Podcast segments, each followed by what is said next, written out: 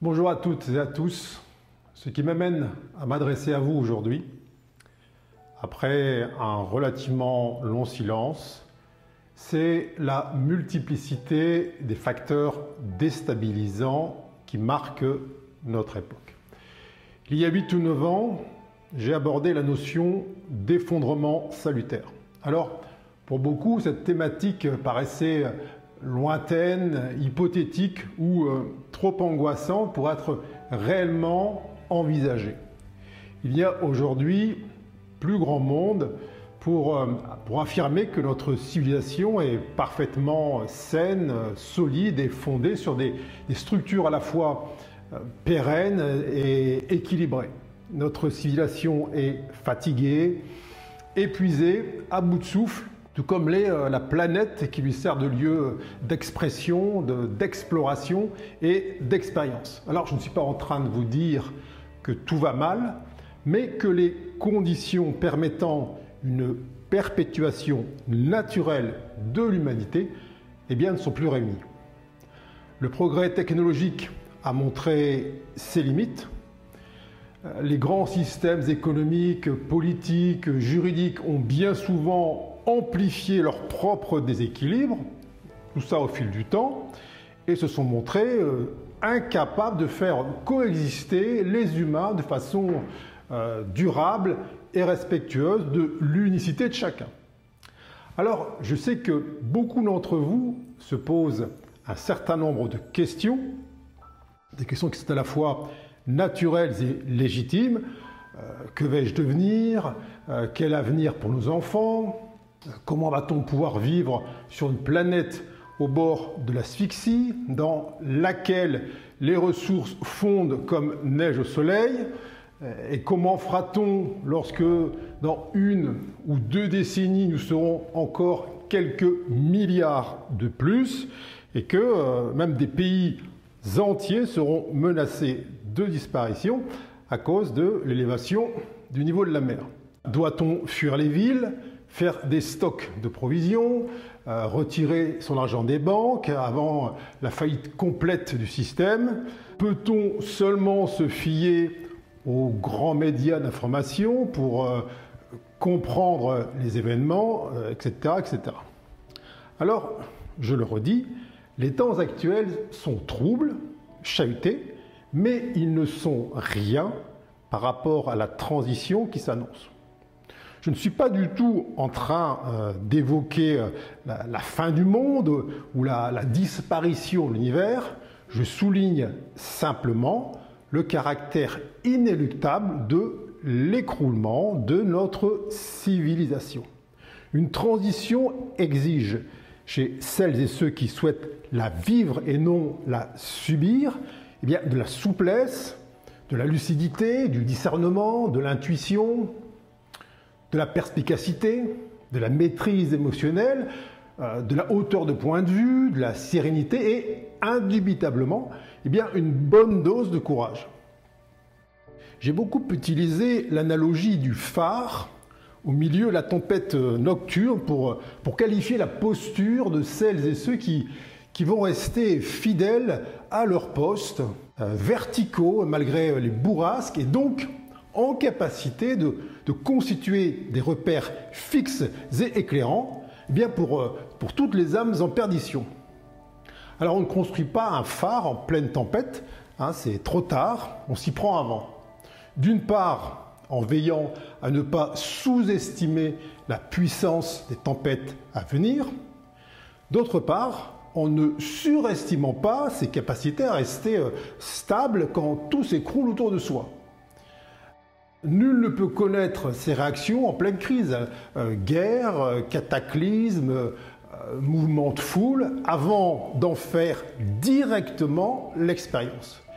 Et c'est pas parce que, eh on est continuellement abreuvé d'images de ce genre dans, dans les médias, eh bien, qu'on est davantage prêt ou préparé.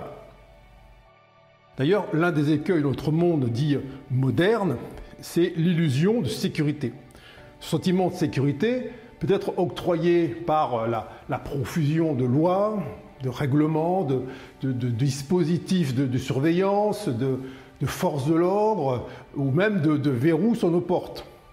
Tout ceci, pourtant, ne vaut rien si on n'est pas en sécurité à l'intérieur de soi. C'est-à-dire si on n'est pas capable d'évaluer la, quantité et la, densité de la peur qui réside en soi. C'est elle qui est là, euh, prête à jaillir à chaque début de crise. C'est elle qui génère ces, mouvements de panique dans les, magasins dont on, euh, on, va dévaliser les rayons de manière euh, parfaitement irrationnelle. C'est elle qui pousse à dénoncer son voisin à la milice pour éviter d'être soi-même arrêté. C'est elle encore qui produit des files d'attente interminables devant les guichets automatiques des banques chaque fois qu'on annonce une crise financière. Alors, comme parade, notre civilisation regorge de, de loisirs, d'activités qui ont pour fonction principale de nous endormir, nous divertir, nous faire oublier eh ce fameux quotidien, euh, nous changer les idées, euh, nous faire rêver, comme disent certains, mais bien rarement nous réveiller, nous faire atterrir, euh, nous pousser à être plus lucides, plus conscients, plus éclairés, plus visionnaires ou euh, plus sages. Alors, puisque c'est le vœu exprimé par beaucoup, et qu'il me convient parfaitement d'y répondre, je vais ouvrir un espace de questions, un espace dans lequel vous allez pouvoir poser toutes les questions que vous souhaitez, dans toutes les thématiques qui vous tiennent à cœur ou euh, qui euh, revêtent une importance particulière pour vous. Euh, vos questions pourront poser sur l'état du monde, la société, l'écologie, la notion de crise, d'insécurité, de, de, fin de cycle, de transition, d'effondrement, de, mutation, de, de révolution, d'éducation, de santé, de, spiritualité, etc. Vous pourrez tout aussi bien poser des questions personnelles dès lors qu'elles comportent une dimension qui peut résonner à l'échelon collectif. Alors, c'est quoi une question, ce cadre? Eh bien, une question, c'est une décision. C'est la décision réfléchie et assumée de faire la lumière ou de mettre de la clarté sur une zone d'ombre ou d'incertitude en soi. Cette question dont je parle, elle est comme le témoignage d'une volonté forte de mettre fin à un trouble, un doute, une, ambivalence, une ignorance, un, préjugé, un, un conditionnement ou une croyance erronée. Poser une question, c'est donc prendre un risque. Le risque de devoir rectifier ses certitudes, corriger ses perceptions, réexaminer ses ambitions et, et changer son attitude une fois la réponse obtenue. Poser une question, n'est pas anodin. Poser une question vous engage. Cela signifie que vous ne pourrez plus agir, penser, parler ou vous comporter d'une manière identique à celle qui était la vôtre avant d'avoir été éclairé sur un sujet particulier. Vous ne pourrez pas faire comme si vous n'aviez pas eu la réponse à votre question. Un peu comme, comme quelqu'un par exemple, qui demanderait si euh, fumer du tabac est nocif et qui, malgré une réponse affirmative, eh bien, continuerait de griller cigarette sur cigarette comme s'il n'était pas au courant. Si vous ne voulez pas avoir de réponse ou prendre le risque de recevoir une réponse qui vous dérange, vous, vous chahute ou change votre comportement euh, vous pousse à adopter une façon d'envisager votre vie, eh bien, ne posez surtout pas de questions. Euh, L'ignorance, euh, jusqu'à un certain point, est parfois plus confortable. Poser une question demande de l'humilité et du courage. L'humilité de reconnaître en soi un, un, je ne sais pas, un je ne vois pas, un je ne comprends pas, et le courage de, faire face à des zones d'ombre dont la tendance naturelle est de rester euh, bien caché à l'abri de la lumière. Poser une question, enfin, est une responsabilité. Pourquoi? Parce qu'elle vous rend redevable. Non pas redevable de celui ou celle qui a pu vous guider vers la réponse, mais de l'univers tout entier qui, désormais, vous envisage, vous perçoit, vous connaît comme quelqu'un de, plus vaste, de, plus grand, de, plus lumineux, plus sage, plus avisé, bref, plus proche de la maîtrise. Au cours de mes quelques années consacrées à animer des conférences et des séminaires ou à écrire des livres, eh bien, j'ai répondu à un très grand nombre de questions.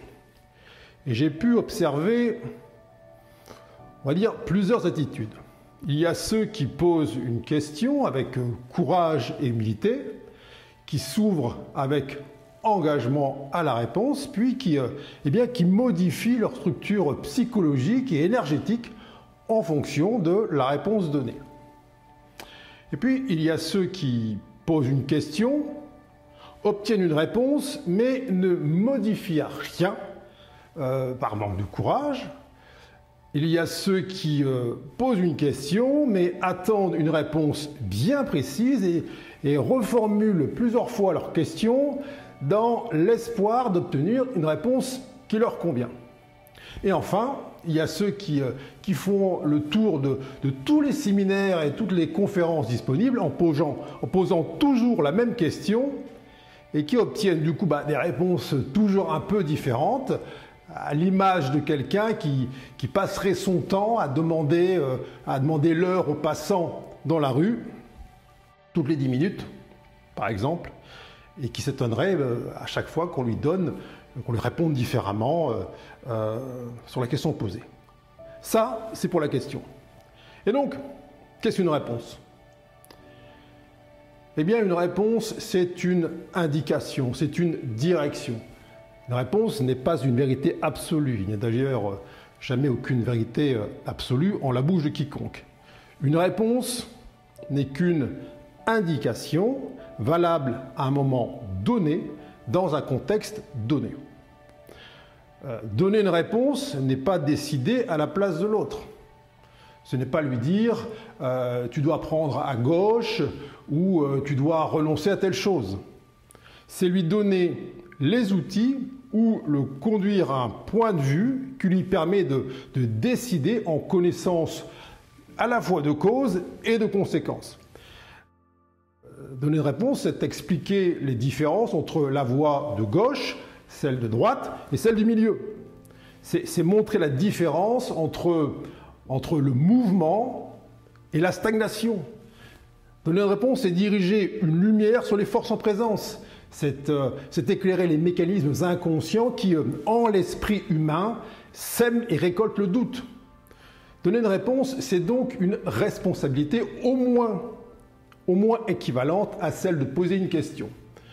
Donner une réponse n'est pas un pouvoir sur autrui, mais un service qui lui est rendu et qui exige encore plus d'humilité que le fait de poser une question.